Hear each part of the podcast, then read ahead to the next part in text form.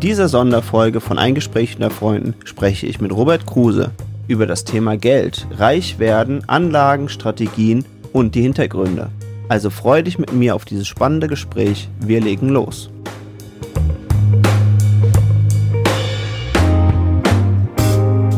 Ich bin heute hier mit einem ganz besonderen Gast, mit dem Robert, und da freue ich mich riesig drauf, weil den Robert kenne ich nämlich aus dem Toastmasters bzw. Rhetorik Club Mainz. Und da hast du letztes Jahr schon mal einen äh, echt spannenden Vortrag gehalten zum Thema Anlagen. Dann bin ich sofort auf dich zugekommen und äh, habe dich gefragt, Mensch, das wäre doch mal ein spannendes Thema, was ich einfach auch gerne mit meinen Zuhörern und Zuschauern teilen würde. Und freue mich sehr, dass du hier dann gleich äh, zugesagt hast. Bevor wir jetzt aber in das Thema Geld und Anlagen und all diese Themen, wo der Deutsche ja eigentlich wenig drüber redet, einsteigen, ist es natürlich spannend, dich mal kurz kennenzulernen, Robert. Vielleicht ganz kurz einfach, wer bist du und was ist so dein Hintergrund? Genau, also ich bin jetzt 35 und wohne seit zehn Jahren in Mainz. Mhm. Immer schon hatte ich das Ziel, mal viel Geld zu besitzen. Und da fällt mir die Geschichte ein, als ich sechs Jahre alt war. Meine Schwester war damals fünf Jahre alt und wir haben unser erstes Taschengeld erhalten. Damals eine Mark pro Woche. Mhm.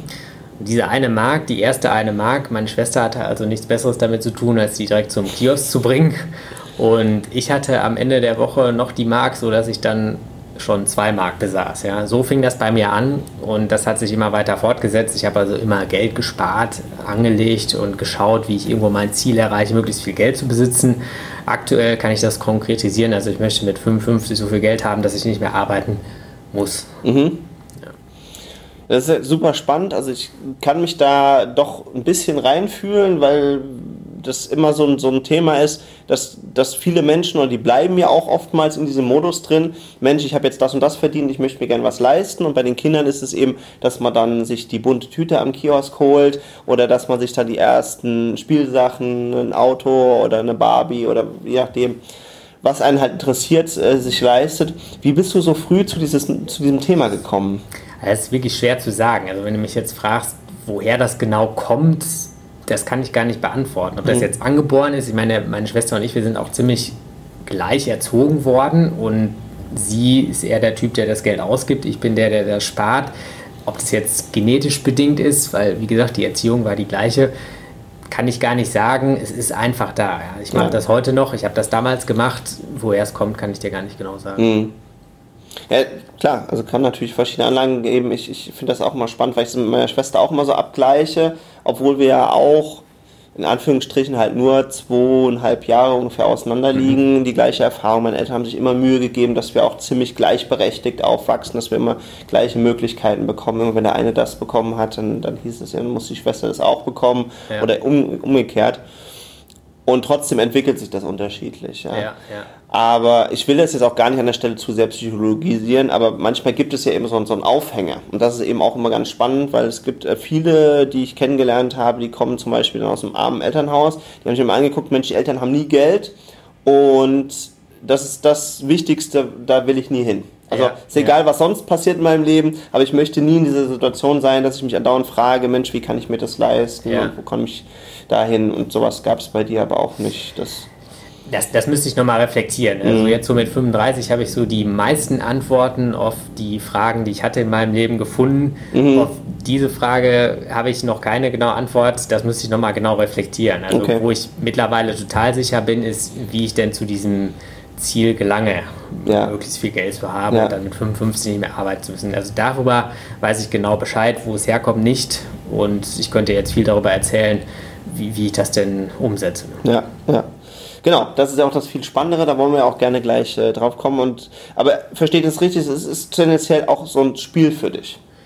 Auf jeden Fall, also das ist jetzt nicht ähm, lebensnotwendig, weil so viel Geld habe ich leider nicht, dass ich schon davon leben könnte. Mhm. Deswegen, also hauptsächlich gehe ich jetzt ganz normaler angestellter Arbeit nach, wie die, wie die meisten Menschen in Deutschland. Und das ist eigentlich so Hobby, Spiel, Freizeit immer schon gewesen, ja. ja. ja kann man sagen. Ja.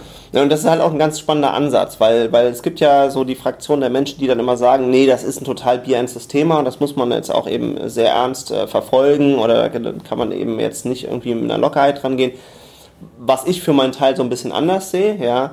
Und dann gibt es natürlich auch den zweiten Auslöser, ich glaube, wo viele andere Länder viel mehr so ein Bewusstsein für haben. Also wir sind in Deutschland ja hier in einem Land groß geworden, wo im Prinzip alles vom Staat auch irgendwo versorgt ist. Alles ist reguliert, alles ist da.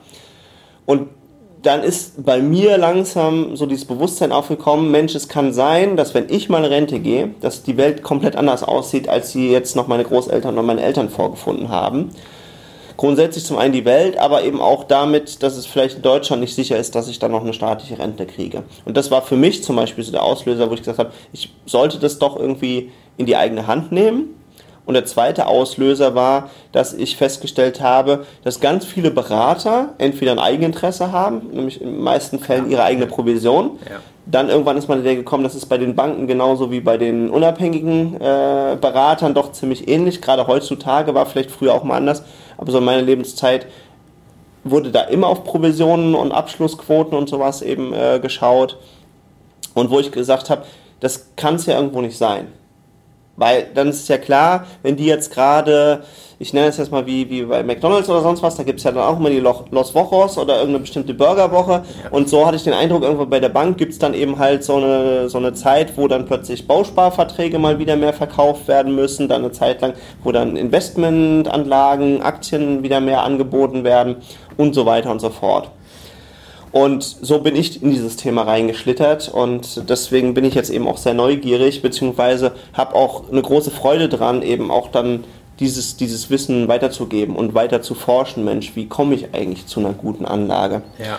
Ich glaube, ich glaube, wenn ich mal kurz einhaken darf, ja. ich glaube, wenn, wenn du wirklich das meiste für dich als Privatmensch rausholen möchtest, ich glaube, dann musst du es wirklich selber in die Hand nehmen. Weil, wie du gerade gesagt hast, die Bankberater, von mir aus auch Honorarberater sind eigentlich so ganz qualifiziert, soweit ich weiß. Ähm, und andere Versicherungen etc. Jeder hat sein eigenes Interesse. Ja. Sprichst mhm. du mit irgendjemandem, der mit Immobilien macht, ja, der wird dir erzählen, wie toll ist ein Haus. Äh, jemand, der irgendwie gerne Gold hat, der wird dir von Gold vorschwärmen. Mhm. Also wenn du wirklich das Beste für dich erzielen möchtest, dann musst du wirklich selber so ein, so ein Finanzqualifikation dir selber aneignen. Und das ist wirklich problematisch, das lerne ich, also ich habe es äh, überhaupt nicht in der Schule gelernt, da kam das Thema gerade gar nicht vor. Ja, meine mhm. Eltern, Bekannten, Familien, niemand äh, kennt sich damit so richtig aus. Alle wussten so ein bisschen was und fragst du zehn Leute, kriegst du zehn Meinungen. Ich muss auch sagen, erst so jetzt, so vielleicht so 30, 35, bin ich wirklich so unterwegs, dass ich mich wirklich sicher fühle und jetzt mit dem Wissen, was ich studiert und mir angeeignet habe, dass ich wirklich auch qualifiziert davon berichten kann. Ja. Also das, das war mit Sicherheit nicht immer so. Und ich habe auch einige Fehler gemacht, die ich im Nachhinein gerne vermieden hätte. Was natürlich auch bei allen Sachen, die man so im Leben macht, glaube ich, dazugehört. Also ja. ich glaube, jeder, der das erste Mal Kinder hat, der hat da eine besondere Herausforderung. Jeder, der das erste Mal ein Haus baut oder ausbaut, hat da eine ganz besondere Herausforderung und so. Es ist, äh, weiß ich nicht, wenn ich das erste Mal auf dem Skateboard stehe, dann lege ich mich auch erst ein paar Mal auf die Nuss, bis ich dann irgendwie halt ja, was ja. zustande bringe. Und so ist es natürlich auch beim, beim Thema Geld. Das Spannende ist aber in dem Kontext, was ich festgestellt habe, dass ganz, ganz viele sich sehr schnell dann verunsichern lassen Sie kaufen irgendeine Anlage, sie probieren mal was aus, es funktioniert nicht. Und dann kommen so die Bekannten, die Verwandten, die Ehefrau, wer auch immer und sagt, siehste, habe ich dir doch gleich gesagt, das funktioniert nicht. Und dann ist so ganz, ganz schnell so ein Riesenrespekt und Angst davor, dass man dann wieder ganz schnell in sein Häuschen zurückgeht und sagt, so, na, besser die Finger davon lassen oder es doch den Profis überlassen. Ja, was sagst du dazu? Ja, da, da nützt eigentlich nur, dass du erstmal dieses, wirklich dieses Basiswissen hast, auf das du dich verlassen kannst, was, was du dir angeeignet hast, was irgendwie wissenschaftlich bewiesen ist, sodass du so eine felsenfeste Überzeugung davon hast, was du tust. Mhm. Und so kannst du dann auch das widerlegen, wenn es jetzt jemand kritisiert und sagt, Mensch, äh, hier im halben Jahr ist ja noch nichts passiert, das klappt alles nicht. Ne? Also das ist erstmal die, die eine äh, Sache, die da wichtig ist. Und dann müsstest du dir eigentlich so einen so, so Regeln aufschreiben, wie du investierst. Das muss es eigentlich ganz strukturell entwickeln und sagen, mhm. okay, ich packe so viel Geld in die eine Anlagenklasse, so viel in die andere Anlagenklasse. Ich rebalance das nur einmal im Jahr. Also ich schaue mir das nur einmal im Jahr an mhm. und lasse mich zum Beispiel von täglichen Zeitungsmeldungen oder irgendwelchen Kollegenkommentaren oder so überhaupt nicht beeinflussen, sondern ich habe meine langfristige Strategie, ich habe meine Klasse, ich habe meine Regeln, daran halte ich fest gucke mir das nur einmal im Jahr an, fertig aus. Ja? Das, das wäre so mal zusammengefasst, so wie es laufen muss. Also ist tatsächlich, wenn ich das richtig verstehe, deine wichtige Grundregel, dass man eher wenig macht. Ganz genau, ganz genau. Mhm. Und das ist auch ein Punkt, der zwar einfach formuliert ist, aber umso schwieriger umzusetzen ist, weil unser menschliches Gehirn ist kein Anlegergehirn. Ja. Wir kommen irgendwo aus der Steinzeit, mhm. ein bisschen Evolution hat zwar stattgefunden, ja. aber das, was wir heute machen, und ich meine, dieses Anlegen ist ja auch ein Luxusproblem, mhm. da, da geht es um Geld, was man irgendwie spart, über hat. Äh, das ist ein Problem, was, was viele Menschen auf dieser Welt gar nicht haben. Ja. Also die haben wirklich existenziellere Sachen äh, jeden Tag zu meistern. Also das muss man sich auch mal für, dafür halten und entsprechend ist unser Gehirn auch nicht dafür ausgelegt, richtige Anlegerentscheidungen zu treffen. Und umso schwieriger ist es, sich zu konditionieren, diese Regeln dann auch über eine ganz lange Zeit einzuhalten. Mhm. Ja, also ich habe den Eindruck, äh, dass, dass ähm, viele Menschen sich das deswegen nicht äh, vorstellen können oder generell da nicht so ein Zugang ist, weil wir uns exponentielle Prozesse schlecht vorstellen können. Genau. Ja. Und das kommt sicherlich daher, weil es die so sichtbar in der Natur nicht gibt. Ganz genau, ja. Ja. Nee, das ist also, absolut richtig. Ja. Und, und, und, also du hast, äh, hast halt einen Apfel und wenn du noch einen zweiten vom Baum holst, dann hast du eben halt noch einen zweiten Apfel. Ja. Und es ist aber nie, dass wenn du zwei Äpfel zurücklegst, dass du dann plötzlich äh, nach einem halben Jahr zweieinhalb Äpfel hättest. Oder um es jetzt mal so ganz bildlich zusammenzufassen. Das ist genau richtig, ja, das ist genau richtig. Ja. Und sicherlich gibt es auch exponentielle Prozesse woanders äh, in der Natur, aber man sieht es halt dann eben nicht so direkt. Also es gibt genau. sicherlich auch so Wachstumsprozesse, die dann eben exponentiell sind aber in der Regel hast du sie nicht und deswegen haben wir, glaube ich, große ja, Schwierigkeiten, das eben halt uns vorzustellen. Ja. Ja, also ihr merkt schon, äh, wir sind hier in einem sehr, sehr spannenden Thema drin und äh, ich äh, ja, habe jetzt so ein bisschen das schon das, das, das Kribbeln in den, in den Fingern, wie wir, wie wir jetzt möglichst gut und strukturiert das eben weitergeben können, was, was insbesondere du uns heute auch hier mitbringst. Du hast vorhin schon mal das Thema Gold angesprochen. Es ist im Moment wieder in aller Munde und deswegen ist es für mich halt sehr, sehr naheliegend, äh, mal zu fragen, wie stehst du denn zu diesem Thema oder hast du da auch schon Erfahrungen gemacht? Thema Gold äh, bin ich äh, nicht so unterwegs und ich könnte auch darlegen, warum und mhm. das Abgrenzen von den anderen Anlageklassen. Ähm, langfristig bringt es nämlich nicht so viel. Also Gold mhm. ist eine gute Versicherung gegen Inflation. Das ist äh, ein Kilo Gold äh, vom dem, was man dafür kaufen kann, ist heute so viel wert wie vor 500 Jahren und es wird wahrscheinlich in 500 Jahren genauso viel wert sein. Mhm. So ist mein, mein Thema zu Gold und ich kann gleich zeigen, was das, was das wirklich äh, faktisch ausmacht dann. Ne? Ja. Genau, also das, das, äh, also hast du Erfahrungen in dem Bereich gesammelt oder sagst du, das war einfach nie so interessant von der, von der, von der Anlageklasse beziehungsweise von dem, was ich mir noch davon versprechen konnte, dass ich mich auch nicht weiter mit befasst habe? Eher nicht. Also Gold ist ein, ein Geld, ein Wertspeicher, mhm. aber es führt nicht zum exponentiellen, wie du es gerade gesagt ja. hast, Wertsteigerung. Ne? Deswegen ja. ist es irgendwo eine Versicherung gegen Inflation, um, um Wert zu halten, aber es wird aus dem Wert nicht mehr. Ja? Mhm. Also von mhm. daher, wenn du irgendwie mehr erzielen möchtest, dann ist Gold auf jeden Fall da nicht das Richtige. Ah, okay. Ja. Weil das ist halt echt sehr, sehr spannend, äh, weil ich habe das auf einer anderen Thematik eben halt für mich gehabt, dass äh, ich zum Beispiel sehr früh mit Investments und sowas mich befasst habe, bin dann auch zu den Immobilien äh, gekommen und hatte dann aber auch so diese Weltsicht und habe dann gesagt so, ja, aber was will ich denn hier mit drei bis sechs Prozent, äh, wenn ich auch 10, 20 oder 50 Prozent äh, Wachstum eben halt haben kann. Und in den Zeiten, wo ich angefangen habe, ganz ehrlich, da war die Frage eigentlich immer nur, was kostet die Welt ja. und wann kannst du sie dir leisten? Ja, also das ja. war wirklich eine ganz, ganz verrückte Zeit. Also ich habe so knapp vor 2000 angefangen, mich intensiver mit Investments halt zu befassen. Und das war wirklich ganz, ganz verrückt, weil im Prinzip du hattest teilweise Fonds, die 25 bis 50 Prozent gemacht haben. Ich glaube, kurz vor 2000 gab es mal so einen Rekordfonds, der 500 Prozent oder sowas in einem ja. Jahr gemacht hat. Und das sind natürlich so Werte, das kann sich heute keiner mehr vorstellen. Und dann war es natürlich klar, wenn du dann 6% irgendwo gesehen hast, Finger davon lassen nach all den Jahren komme ich jetzt drauf zurück, hm, langfristig ist es trotzdem eine schöne Sache, weil das bleibt und es ist eben auch physikalisch da. Und ja. spätestens, nachdem wir jetzt gesehen haben, dass Investmentfirmen und sowas plötzlich auch mal wieder verschwinden können oder auch eine Bank mal pleite gehen kann, was man sich über Jahre nicht vorstellen kann, ist dann ja nichts mehr. Bei einem Haus, das schwankt sicherlich auch, aber tendenziell ist immer noch ein Grundstück und ein Haus da. Und selbst wenn das Haus mal zusammenfällt, ist immer noch ein Grundstück da. Ja, ja. ja. Wenn du jetzt in Korb von Unternehmen investieren würdest, also mhm. erstmal sind Unternehmen auch sehr lange da. Es gibt durchaus Unternehmen, die 50 oder 100 Jahre alt sind. Also wenn ich jetzt Anteile von Bayer kaufe, Siemens kaufe, dann waren die schon da und sind auch noch sehr lange da. Das ist eigentlich auch so ähnlich. Ja. Du könntest ja auch mal nach Leverkusen fahren zum Bayerwerk und sagen, okay, ich habe hier einen Anteilsschein und vielleicht diese Teil vom Tor, der gehört mir. Ja, also das ja. ist auch im Prinzip, das ist so ein bisschen abstrakter und das ist für die Leute schwer vorstellbar. So ein, so ein Stück Gold, das kann man in der Hand halten, so ein, so ein Haus, da wohnt man selber drin, das kann man anfassen, sehen, mhm. vorbeifahren etc. Aber so ein Unternehmensanteil ist schon wieder schwieriger nachzuvollziehen. Ja, so, ja. so ein Stück Bayer ist halt ganz, ganz schwer zu verstehen, was ich da jetzt eigentlich selber davon besitze. Ja. ja. Und, und das ist so ein bisschen auch das, was so viele Leute von so einem Aktieninvestment abhält. Ich glaube, in Deutschland der Anteil der Aktienbesitzer an der Bevölkerung direkt und indirekt, das ist irgendwie unter 15 Prozent. Also die wenigsten haben, haben überhaupt Aktien. Ne? Mhm.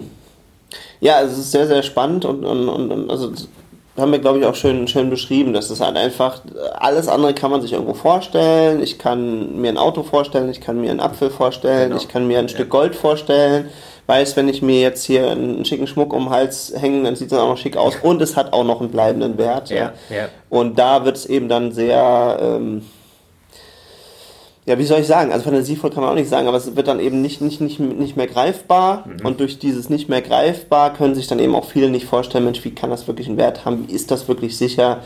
das sind ja eigentlich nur Zahlen auf irgendwelchen Papieren und jetzt bald nur noch irgendwelche, äh, irgendwelche Ziffern, die auf irgendwelchen Festplatten oder auf irgendwelchen Computern festgehalten sind. Ja. Ja. Wir haben ja jetzt über die verschiedenen Anlageklassen gesprochen. Mhm. Vielleicht kann ich mal darstellen, wie das denn so auf dem Papier aussieht oder so grafisch, was das, was das eigentlich bringt über die Zeit. Super, ja? finde ich total spannend. Gut, dann wollen wir uns doch gerade mal die verschiedenen Anlageklassen angucken. Genau, also über Gold hatten wir schon gesprochen und wenn du jetzt 1 Euro 1965, 1975 Entschuldigung, in Gold investiert hättest, hättest du 2010 real, also nach Abzug schon der Inflation, also mhm. eine Kaufkraftsteigerung, hättest du bei Gold gerade mal 2 Euro übrig gehabt. Ja? Mhm. Hättest du ein Haus gekauft oder eine Wohnung und die vermietest, da wär, wärst du eben bei 3,30 Euro rausgekommen. Mhm. Bundesanleihen schon etwas besser, wären dir 5 Euro jetzt geblieben. Also du hättest dann 1 Euro verfünffacht in 35 Jahren, muss man mhm. sagen. Ne? Hättest du das Geld in den DAX investierst, da wärst du hier so bei fast 10 Euro rausgekommen und dann MSCI World, das sind jetzt so die größten Unternehmen der Welt, das ist auch so ein Index wie der DAX, genauso wie der DAX, aber einfach weltweit und mit mehr Unternehmen und größer, da wärst du hier bei über 10 Euro mhm. rausgekommen. Ne? Also in Rot jetzt mal die Klassen, okay, es sind alle in Rot, aber diese beiden Klassen sind reine Aktieninvestments oder Unternehmensanteile. Ne? Okay. Und hier siehst du halt deutlich, was es ausmacht, wo rein zu investieren. Also das ist eigentlich das Wie. Ja. In Deutschland unterhalten sich alle über Immobilien. Ja. Da kannst du jeden nachfragen. Mhm. Es gibt zwar nur so 40, 50 Prozent der Bevölkerung besitzen welche, aber ja. jeder hat da irgendwie eine Meinung zu. Zu Mieten, Mieten, kaufen, wo, was, wie, renovieren und und und. Ne? Aber was du siehst, langfristig schneidet ein Haus, eine Immobilie, also beim, bei der Wertsteigerung ja, mäßig ab. Ne? Also mhm. Also mit Bundesanleihen hast du schon fast doppelt so viel erreicht, wie wenn du ein Haus vermietest. Gold äh, ist die schlechteste dieser Anlagenklassen und, und im Gespräch sind aber diese beiden häufiger als, als sowas hier. Ne? Ja. ja. Das ist das noch, was ich immer wieder feststelle. Vielleicht ganz kurz, dass wir einmal noch kurz DAX und MSCI World äh, erläutern, was dahinter steckt. Ja, genau. Also DAX, das sind die 30 größten Unternehmen in Deutschland. DAX, mhm. Deutscher Aktienindex. MSCI World, MSCI ist die Abkürzung für den Anbieter dieses Index. Das okay. ist eigentlich der, der die Daten zur Verfügung stellt. Also praktisch, es sind die 30 Entschuldigung, es sind die höchst kapitalisierten Unternehmen der Welt. Das fängt an so mit Apple, Microsoft, ich glaube irgendwann kommt ExxonMobil, das ist so ein riesen mhm. Konzern in den USA. Google müsste wahrscheinlich auch drin Google sein. Ist glaube ich an dritter Stelle, genau. Ja. Wohingegen so Aktien, die man kennt, Siemens, Volkswagen, Mercedes oder so, die dürften irgendwo so an Platz 500 irgendwas kommen. Mhm. Da zeigt sich halt auch, dass in Deutschland zwar jeder den DAX kennt, dass aber für die Anlage gar nicht so wichtig ist, sondern Anlage sollte man eigentlich möglichst diversifiziert arbeiten und mhm. auf der ganzen Welt anlegen. Also wer nur den DAX kauft, dem entgeht sicherlich die Rendite dem, vom Rest der Welt. Und da gibt es auch so ein, so ein Thema, was so Rendite-Risiko ist. Und das sagt eigentlich, je breiter ich gestreut bin, desto ein besseres Verhältnis kriege ich aus Rendite zu Risiko. Und mhm. wenn ich nur den DAX nehme, habe ich nur einen ganz kleinen Teil von den möglichen Investments dieser Welt abgedeckt. Aber super interessant zu sehen, wobei der DAX jetzt schon auch noch gut abschneidet. Aber ich glaube, das große Problem bei der Sache ist, dass man eben halt quasi auf ein Land setzt damit. Ja. Und wenn dann hier die Wirklichkeit eben mal schwankt, dann schwankt sie eben halt auch besonders im DAX. Und wenn sie eben halt äh, weltweit äh, oder in anderen Ländern schwankt, dann ist es vielleicht interessant, halt auch wieder im DAX äh, investiert zu sein. Und dass genau. man eben halt hier, man kann sich das ja wie so, ein, so einen großen Warenkorb vorstellen, wo man eben verschiedene Sachen Ganz eben genau. reinlegt oder, oder beziehungsweise verschiedene Investments eben halt in seinem Portfolio, wie man das eben nennt, eben halt auch hat.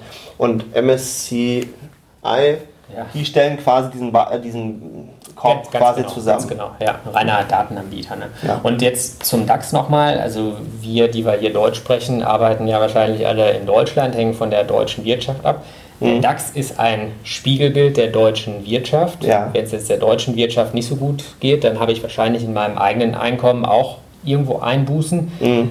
Macht es da nicht mehr Sinn, doch Aktien zu haben aus den USA, aus Japan, aus China?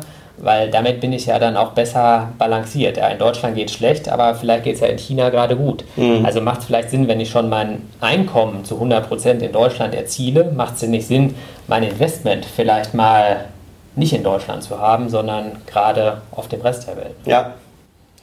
Ja, Robert, das ist natürlich total spannend. Jetzt haben wir über die verschiedenen Anlageklassen eben gesprochen und ich bin mir sicher, du hast im Laufe der Zeit dann eben auch da dich äh, zum einen belesen, aber auch deine eigenen Erfahrungen gesammelt. Jetzt bist du eben sehr, sehr äh, begeistert von, von eben Wertpapieren oder Aktien insbesondere will ich jetzt gar nicht so auf dieses Teure vielleicht zu stark eingehen, sondern vielleicht, dass du, dass du so, so ein bisschen mal andeutest, äh, wie du das heutzutage machst. Ja, das ist eigentlich relativ einfach. Also sobald du mal irgendwie verstanden hast, welche Klasse ich jetzt habe, welches Einkommen habe ich überhaupt übrig zum Investieren, mhm. ein ganz wichtiger Punkt. Ja, ich ja. kann nicht mit irgendwie dem Haushaltsgeld von morgen spekulieren und vor allem auch viele Menschen werden einfach nichts übrig haben. Das, das muss man erstmal sehen, sondern das ist wirklich sozusagen Spielgeld, was ich da anlege. Und wie ich das dann mache, das ist relativ einfach, weil es gibt auf diese ähm, Indizes, die wir gesehen haben, so wie DAX oder MSCI World, gibt es so Papiere. Also meinetwegen, ich kann den MSCI World in einem Wertpapier zusammengefasst kaufen und wenn ich dort Anteile kaufe, bin ich ja schon investiert. Also eigentlich, wenn ich mich entscheide, ich investiere in Aktien, kaufe ich ein Papier und das ist eigentlich schon die ganze Kunst. Ja, ich kaufe mhm. das, mhm. verkaufe es nicht. Ja?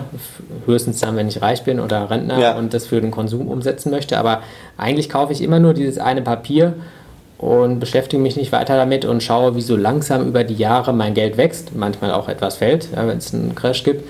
Aber langfristig, wie ich gezeigt habe, steigt das und das ist eigentlich alles. Also das ist das richtige Investieren ist eigentlich unspektakulär. Es ist nicht mhm. sexy, mhm. es ist mhm. langweilig, es erfordert Disziplin, ja. gerade nichts zu tun. Ja, das ist halt gerade die, die Kunst. Ja. Ja, aber ich glaube, das ist sehr, sehr spannend, weil, weil, weil ich glaube, manche brauchen auch so diese Action, die, die sagen, dann gehe ich lieber ins Casino, da passiert die ganze Zeit was, da gewinne ich mal, da verliere ich mal, da ist was los. Dann gab es ja in der Zeit, als ich in, in Investments reinging, wurde, wurde gerade so dieses Daytrading unglaublich populär und, und ich habe jetzt auch bei mir beim Bücherausmisten wieder einige gefunden zu dem Thema wo man dann erst so langsam dahinter kam, Mensch, es ist totaler Irrsinn und entweder hast du schon echt riesige Vermögen und dann hast du sowieso ein paar Probleme weniger als der Normalverdiener. Ja. Aber eigentlich bringt es im Großen und Ganzen äh, unterm Strich nichts. Es ist, ist so das, was ich heutzutage eben sehe. Es gibt immer noch Leute, die sind da sehr, sehr begeistert. Da will ich jetzt auch nicht zu sehr drauf eingehen. Das, was ich aber auch feststelle, ist, dass es wirklich unglaublich stark im, im Glücksspielbereich liegt ja, und teilweise auch gar nicht mehr wirklich irgendwelche Aktien oder irgendwelche Optionen oder sowas gehandelt werden, sondern dass quasi Wetten auf Aktien oder Wetten auf Optionsscheine oder Wetten auf Rohstoffe quasi platziert werden und das wird so dargestellt, als ob man Aktien kauft und verkauft. Und in Wirklichkeit ist es aber im Prinzip immer nur eine Wette, die sich irgendwo an Indizes orientiert oder an, an bestimmten Börsenkursen, aber auch die sind in meiner Wahrnehmung zumindest nicht, das muss ich mal ganz klar dazu sagen, nicht wirklich konkurrent oder parallel zu realen Echtzeitkursen, sondern es sind wirklich Wetten und das muss man wissen. Also wenn euch heute da jemand was zu dem Thema erzählt, es ist im Prinzip wie eine Sportwette oder wie äh, Lottoschein ausfüllen und dergleichen. Es hat nur im Schein oder im Ansatz mit reellen äh, Aktienhandel was zu tun. Und das ist vielleicht aber auch wichtig, das mal zu erwähnen, Ganz weil klar. da, glaube ich, auch viele jetzt Erfahrungen mal sammeln oder sagen, Mensch, ich gehe da mal mit 100 oder 200 Euro rein und dann feststellen, oh, schwuppdiwupp sind 200 Euro weg und das, das bringt wieder alles nichts. Ja, ja, ja. Nee, ganz klar. Also das, was du beschreibst, das ist ja so wie im Casino. Mhm. Wenn ich jetzt am Roulette-Tisch bin und dreimal hintereinander die 15 gewonnen, also wenn ich das, oder dreimal hintereinander steigt mein Aktienkurs, ja. heißt das nicht, dass der beim vierten Mal wieder steigt. Ja, das ist völliger Quatsch, sondern der Aktienkurs, der, die Bewegung morgen, die unterliegt dem Zufall. Genau mhm. wie am Roulette-Tisch auch eine von den Zahlen gewinnt, aber eben nur eine und man das mit den historischen äh, Werten überhaupt nicht, sag ich mal, extrapolieren kann. Ja. So, jetzt sagst du was, was, was für mich jetzt nicht ganz neu ist, aber du sagst, Investment ist eigentlich an sich im, im Kern, wenn man es mal begriffen hat, total unspektakulär. Man kann sich da im Prinzip einen Fahrplan mal zusammenstellen und den dann, ja, zum maximalen Profit eher bringen, indem ich einfach wirklich sehr konsequent immer wieder das äh, jedes Jahr, jeden Monat oder wie auch immer man eben da äh, aufgestellt ist, wiederhole, ohne eben viel zu machen. Genau. Und jetzt gibt es ja einen großen Investor, wo heute sich viele dran, dran äh, orientieren. Ich glaube, du redest schon, von wem ich rede. Vom Warren Buffett. Ja, ja. Und das Spannende finde ich aber, also dass er tatsächlich ja ein großer Fan ist von, von konservativen Anlegen immer noch. Auch André Costolani hat gesagt, eigentlich die beste Anlage, die du kaufst und äh, unter das Kopfkissen legst und dann guckst du mal, was nach 20 Jahren oder nach 30 Jahren passiert ist. Genau. Ja. Das, also Costolani habe ich zum Beispiel immer sehr, sehr gerne gelesen, wobei er natürlich schon auch bekennender Spieler ist. Also immer wenn es ihm zu langweilig so, wurde. Okay. Ja, ja, also er hat okay. da schon Spaß dran gehabt. Also, wenn er das so gemacht hätte und er hat gesagt, naja gut, das ist halt schon in der Anlage immer so, äh, wenn es gerade gut läuft, dann geht es dem Aktionär gut und du hast einfach die rauschenden Feste und, und, und den schönen Lebensstil. Und wenn es gerade mal nicht so gut läuft, dann musst du wieder arbeiten gehen, damit du wieder ein neues Anlagevolumen ah, ja. okay. hast und so. Es ist immer sehr amüsant, das zu lesen, ist sehr authentisch und, und glaube ich, spielt so den menschlichen Geist wieder. Ich weiß nicht, ob du es mir beantworten kannst. Aber jetzt hast du äh, uns ja hier aufgezeigt, dass, dass, dass wir eben halt unser Geld verfünffachen können oder eben verzehnfachen können, was, was ja unglaubliche Werte sind, wenn du es dir einfach überlegst. Durch Aber über 35 Jahre, ne? nicht vergessen. Ich meine, das genau. heißt, dass ich mit 20 was anlege und mit 55 dann aussteige. Ja? Ich meine, wer hat schon mit 20 Geld übrig, um dann mit 55 den zehnfachen Wert zu haben, dass ich davon leben kann und nie wieder Arbeit gehen brauche. Das ist halt so ein bisschen die Krux. Ne? Richtig. Hm, jetzt weiß ich nicht, ob das wirklich der reale Wert ist, aber so im Durchschnitt hat man halt gesagt, über 10, 20, 30, 40 Jahre macht äh, der DAX 10%, was, ja. was für mich sehr erstaunlich war. Ich habe gedacht, das wäre wär niedriger, weil es ja auch eher konservative Unternehmen sind. Also das fand ich schon super spannend. Und jetzt sagt man halt von Warren Buffett, der schafft aber trotzdem irgendwie 15 oder 20% über die Jahre hinweg. Kannst du, da, also musst du nicht, aber kannst du was dazu sagen oder was, was können, kann man noch in Anlagen anders machen, äh, das noch profitabler ist als an so einem Indiz oder eben halt am DAX oder eben halt ähm, Nasdaq oder wie auch immer ja. zu orientieren?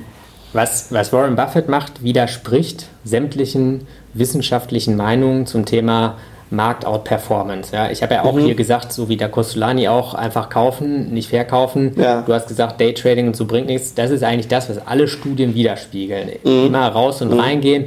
Der Anleger, vor allem nicht der Privatanleger, so wie wir es sind, wird niemals in der Lage sein, den Markt out zu performen. Das ist eigentlich das, was die Wissenschaft uns sagt. So, Warren Buffett. Ich muss ganz kurz einwerfen, out zu performen bedeutet auf äh, Deutsch übersetzt, also, den Markt zu schlagen, genau. beziehungsweise bessere Rendite zu haben, als der Markt sie eben natürlich hergibt, Genau, was irgendwo genau. auch logisch ist. Und das, das kann in der Tat Warren Buffett, was wie gesagt der Wissenschaft widerspricht. Und die Erklärung dafür ist, äh, die einzige plausible Erklärung dafür ist, dass Warren Buffett ein Genie ist, so wie es Mozart für seine Musik war ja, mit vier Jahren. Das wäre das einzig plausible, was man da anbringen kann. Ich denke, es wird schwierig, Genies zu kopieren und ähm, wir sehen es, Millionen Anleger wollen so investieren wie Warren Buffett. Äh, Das wird aber nicht gelingen. Also das, glaube ich, ist für den Privatanleger die falsche Zielsetzung. Es ist sicherlich ein Phänomen, ich höre ihm gerne zu, ich finde es auch interessant. Ich glaube, da kommen ja auch Tausende oder Hunderttausende zu seinen Meetings da einmal im Jahr. Das Ja, ist einfach ja. ein Superstar, ein Genie.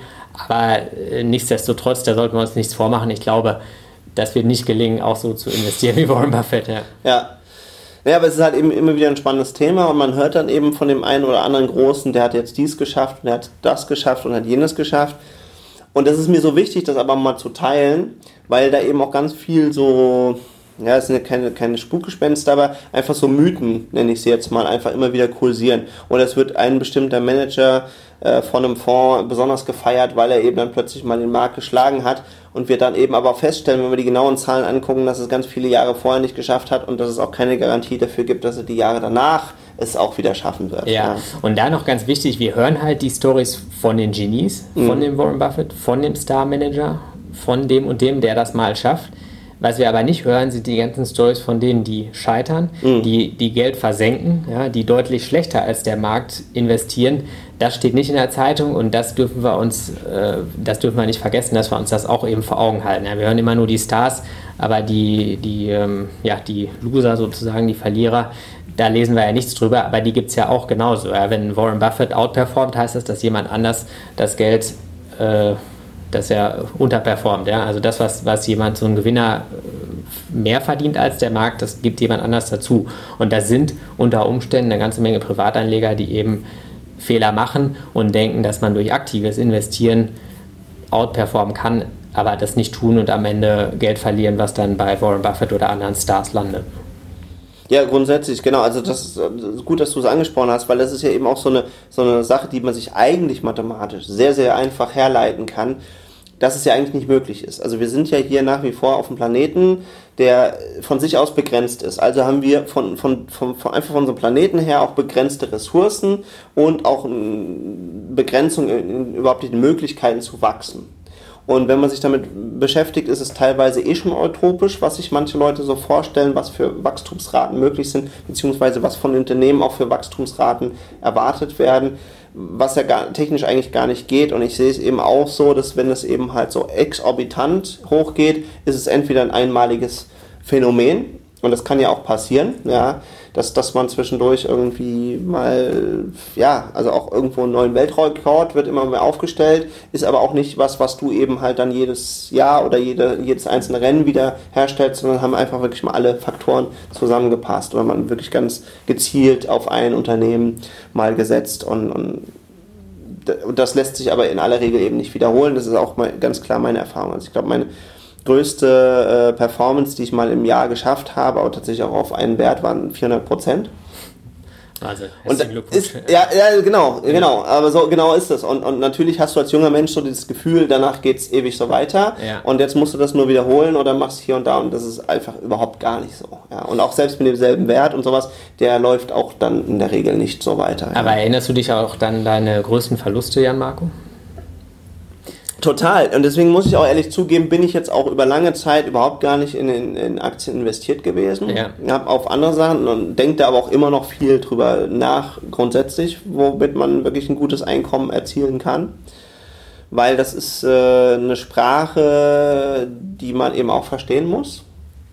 Und, und mein, meine Erkenntnis ist, dass auch Anlage, glaube ich, in diesem Mix von Möglichkeiten auch nur eine Komponente ist. Klar, klar. Ja, also ich meine, wir reden jetzt primär über Geld und über Investments, aber ich glaube, dass in diesem gesamten Mix äh, da gibt es doch noch das eine oder andere, was, was man irgendwann halt dazu äh, nehmen kann oder auch muss. Weil du hast es ja vorhin schon gesagt, welcher junge Mensch hat das Anlagevermögen, um dann irgendwann zu sagen, nach 35 Jahren, ich habe ausgesorgt, weil am Anfang einfach überhaupt gar nicht genügend Vermögen da ist. Ganz klar. Und das muss halt eben auch mal äh, irgendwo herkommen und das ist eben auch vielleicht eine wichtige Sache dazu zu sagen. Anlegen ist super, hat einen unglaublichen Hebel nach wie vor, wenn man es richtig beherrscht. Aber du brauchst eben halt auch eine Grundlage und ohne diese Grundlage kannst du eben auch äh, nur begrenzt irgendwas machen. Ganz ja. klar, ja. Genau. Ja. So, jetzt gibt es natürlich ganz, ganz viele neue Trends, also beziehungsweise ich muss ehrlich sagen, seitdem ich mich für das Thema Geld äh, interessiere, gab es immer wieder irgendeinen neuen Trend oder immer wieder noch ein neues Geheimnis und, und ich stelle fest, dass die Leute, die sich einmal fundamental gut informiert haben, dass die eigentlich sehr, sehr gut sich entwickeln oder einfach eine, eine, sehr vernünftige, plausible Performance eben hinkriegen und die, die viel rumspielen, tendenziell eher nicht oder dann mal punktuell ganz doll nach oben ausreißen und dann ist man so in der Euphorie, dass es dann eben auch ganz, ganz stark runtergeht und das ist ja das, was du mich eben auch gefragt hast. Meine großen Verluste, die, die, die waren natürlich halt auch immens. Also die waren zwar auf einen Schlag nicht so groß wie jetzt meine größten Plus, aber dafür kann es halt passieren, dass es dann eben auch, wenn du in den falschen Werten investiert bist, dann eben so schleichend über die Jahre immer ein bisschen weniger, ein bisschen weniger, ein bisschen weniger und. Da sind wir halt auch bei dem Punkt, dass wir kein Anlegergehirn haben, mhm. weil wir sprechen alle gerne von unseren größten Erfolgen. Ja. Die Verluste blenden wir aber auch eher aus. Ja. Deswegen hatte ich dich bewusst gefragt, ja, weil ich würde es nicht anders machen. Ich würde auch über meine Erfolge sprechen und das ist auch so ein Punkt, ja, dass wir, dass wir das ausblenden als Mensch und, und entsprechend da nicht die Kapazität für haben, das auch mit äh, einzufakturieren.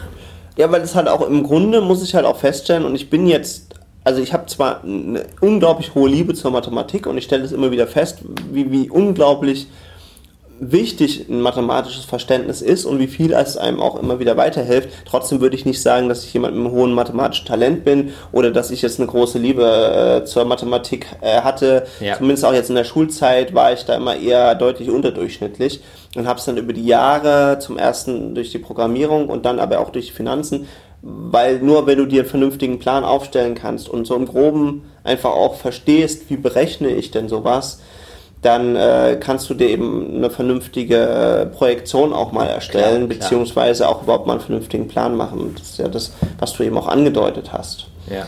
Dass es nicht reicht, punktuell mal ganz viel Plus oder ganz viel Minus zu haben. Also da treffen Leute ja auch die gleichen falschen Entscheidungen wie bei ganz viel Plus, sondern sich wirklich dann eben auch mal saubere Charts aufstellen zu können und zu, zu gucken, was macht es eigentlich auf die Dauer. Genau. Oder für ja. mich war es unglaublich überraschend dieser Zeitpunkt, wo ich mal angefangen habe, nicht nur Plus und Minus zu beobachten, sondern auch mal zu gucken, was machen eigentlich die Kosten. Richtig, richtig. Vielleicht ja. kannst du dazu auch nochmal was sagen. Das ist ja eigentlich der Titel auch äh, ETF. Das ist also ein passives Papier, womit ich dann diese Indizes DAX oder MSCI World total günstig abdecken kann. Und mhm. gerade in heutigen Zeiten, wo wir eher von wenig Rendite sprechen, da sind die Kosten unheimlich wichtig und so ein passives Papier, so ein ETF, der kostet vielleicht so auf den MSCI World so 0,3% pro Jahr. Mhm. Wenn ich das Geld aber einem Fondsmanager anvertraue, der das aktiv managt, dann kostet das gerne äh, 2% und entsprechend dann locker mal die sechsfachen Kosten nur dafür, dass ich investieren darf. Das hat ja noch nichts mit der Rendite zu tun. Mhm. Aber auf die reale Rendite, die letztendlich bei mir bleibt, beim privaten Anleger, da muss ich natürlich, wenn jetzt der Fondsmanager nicht besser ist als der Markt mhm. und der ETF den Markt genau abbildet, dann muss ich von dem aktiven Investment viel mehr Kosten abziehen, nämlich die sechsfachen, 2%, die dann bei mir bleiben und von dem passiven nur 0,3.